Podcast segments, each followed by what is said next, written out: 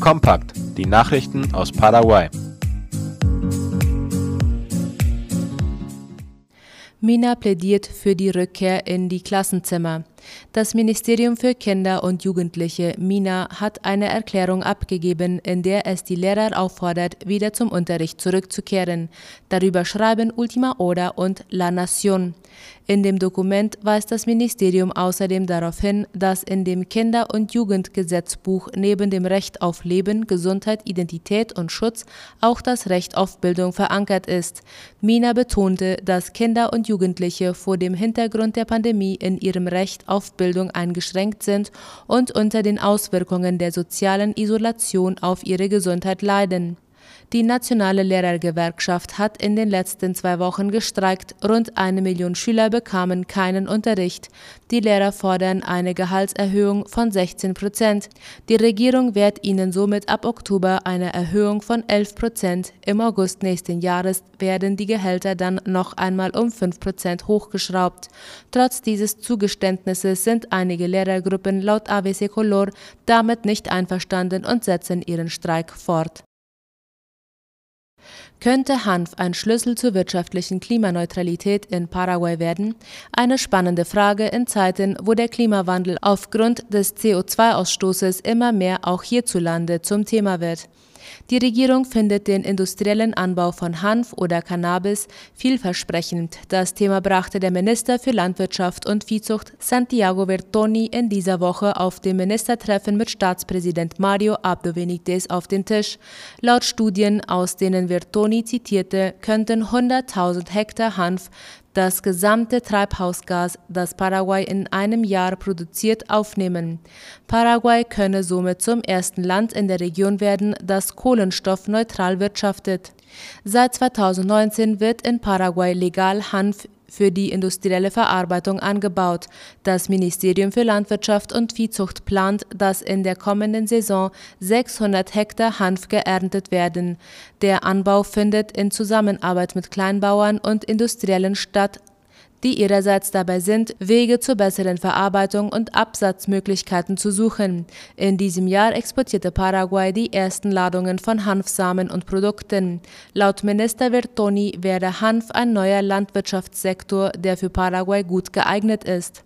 Hanf zählt zu den ältesten Nutzpflanzen der Erde. Aus den einzelnen Bestandteilen der Pflanze, den Fasern, Samen, Blättern und Blüten können, je nach verwendeter Art der Gattung, verschiedene Produkte hergestellt werden, wie Seile aus den Fasern der Stängel, Speiseöl aus den Samen, ätherisches Öl aus destillierten Blättern und Blüten sowie Haschisch und Marihuana aus getrockneten Blättern, Blüten und Blütenständen. Der Minister zitierte aus Studien der Nationalen Universität von Asunción, die in Zusammenarbeit mit ausländischen Universitäten Erstaunliches herausgefunden hat dass Hanf eine Staude ist, die über die Fähigkeit verfügt, große Mengen an Kohlendioxid aufzunehmen. Bei 100.000 Hektar Hanf würde die gesamte Menge an Kohlendioxid, das Paraguay in einem Jahr produziert, absorbiert werden. Außerdem würde der Hanfanbau Bauern besonders dann zugutekommen, wenn nichts oder wenig anderes geerntet wird, zum Beispiel im Winter. Hanf kann bis zu dreimal im Jahr geerntet werden. Die Staude zeichnet sich durch ihre Zähheit aus. Die große Ertragsfähigkeit könnte nach Ansicht von Präsident Abdo Benitez die Lebensqualität von Kleinbauern in Paraguay deutlich verbessern. Und sollte Paraguay tatsächlich CO2-neutral werden, würde das in einer Welt gut ankommen, wo der Klimawandel ein laufendes Thema ist, so Abdo Benitez. Nach anhaltendem Wassermangel helfen sich die Dorfbewohner von Toropampa gegenseitig. Das Problem des Wassermangels in Toropampa im Departement Alto Paraguay besteht weiter. Die Bewohner sind deshalb gezwungen, gemeinsam Lösungen zu finden, berichtet Ultima Hora. Das Wasser, welches sie vom Nationalen Sanierungsdienst ESAP und von anderen Institutionen wie dem Ministerium für öffentliche Bauten und Kommunikation MEOPC bekommen, reicht nur als Trinkwasser. Deshalb hat eine Gruppe von Menschen damit begonnen, freiwillig Wasser zu verteilen, damit die Nachbarn auch Wasser für den täglichen Bedarf wie Körperpflege und das Waschen von Kleidung und Geschirr haben. Um den Bedarf von rund 1000 Einwohnern zu decken, holt ein privater Wassertanker Rohwasser aus Tümpel, um es an die Nachbarn zu liefern und so die Versorgung zu verbessern. Eine kleine Hoffnung auf Besserung der Situation ist für die Bevölkerung außerdem die neue Behörde, die in der Municipalität von Puerto Limpo gewählt wurde. Das Neueste aus aller Welt. Grüne und FDP beraten über Sondierungsergebnisse in Deutschland. Die Gremien von Grünen und FDP haben heute Beratungen über bisherige Ergebnisse der Sondierungen zu einer möglichen Ampelkoalition mit der SDP begonnen, wie der ORF schreibt.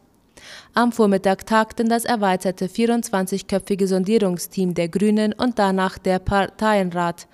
Die Entscheidung muss aber ein kleiner Parteientag treffen. Bei der FDP wurde zu Mittag der Bundesvorstand über die Gesprächsergebnisse informiert. Zu Mittag wollten die Unterhändler von SDP, Grünen und FDP Ergebnisse ihres möglicherweise entscheidenden Sondierungsgesprächs verkünden. Die Parteien luden zu einem Statement ein. Auf dem Berliner Messegelände waren sie in der Früh zusammengekommen, um eine Bilanz ihrer bisherigen Verhandlungen zu ziehen. Erwartet wurde im Laufe des Tages auch ein Papier, das den bisherigen Verhandlungszustand zusammenfasst. Auf dessen Grundlage könnten die Führungen der drei Parteien die Aufnahme von Koalitionsverhandlungen empfehlen. Vorstellbar wären aber auch noch weitere Beratungen. Koalitionsverhandlungen wären der nächste Schritt auf dem Weg zu einer Ampelkoalition. Anders als bei unverbindlichen Sondierungsgesprächen fassen alle Beteiligten hier eine gemeinsame Regierung schon fest in den Blick. Scheitern können Koalitionsverhandlungen dennoch. Ex-US-Präsident Bill Clinton auf Intensivstation. Darüber schreibt die Deutsche Welle. Der ehemalige US-Präsident Bill Clinton ist schon am Dienstag wegen einer Harnwegsinfektion in das University of California Irvine Medical Center eingeliefert worden. Die Infektion habe sich in seinem Blutkreislauf ausgebreitet, sagten die behandelnden Ärzte dem Fernsehsender CNN. Es bestehe kein Zusammenhang zu einer früheren Herzerkrankung Clintons und er sei auch nicht an eine Beatmungsmaschine angeschlossen, hieß es. 2004 hatte der Politiker eine vierfache Bypass-Operation am Herzen. 2010 ließ er sich zwei Stents einsetzen, um eine Arterie zu öffnen. Sein Sprecher Angel Urena sagte, Clinton sei auf dem Weg der Besserung. Der Demokrat Clinton war von 1993 bis 2001 Präsident der Vereinigten Staaten von Amerika. Verheiratet ist er mit Hillary Clinton, die 2016 die demokratische Kandidatin für die US-Präsidentschaftswahl gewesen war und damals Donald Trump unterlag. 10.000 Mitarbeiter streiken bei Traktorhersteller John Deere. Nach gescheiterten Vertragsverhandlungen haben mehr als Zehntausende Beschäftigte des US-Traktorherstellers Deere Company gestern ihre Arbeit niedergelegt, wie der ORF berichtet. Der Streik an 14 US-Standorten erfolgte nach gescheiterten Gesprächen über einen Deal zwischen dem Landmaschinenhersteller und der Automobilgewerkschaft United Auto Workers, kurz UAW. Brasilianischer Künstler macht aus Regenwaldasche Kunst. Der brasilianische Künstler Mundano hat Asche aus verbrannten Teilen des Amazonas-Regenwaldes benutzt, um in Sao Paulo ein Wandgemälde zu schaffen. Darüber berichtet der ORF.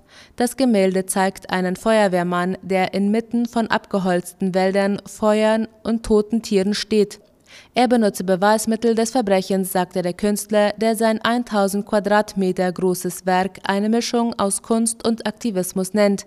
Der 23-Jährige ist als lokaler Graffitkünstler bekannt, der seine Werke in den Favelas und in großen Straßen, aber auch in Kunstgalerien präsentiert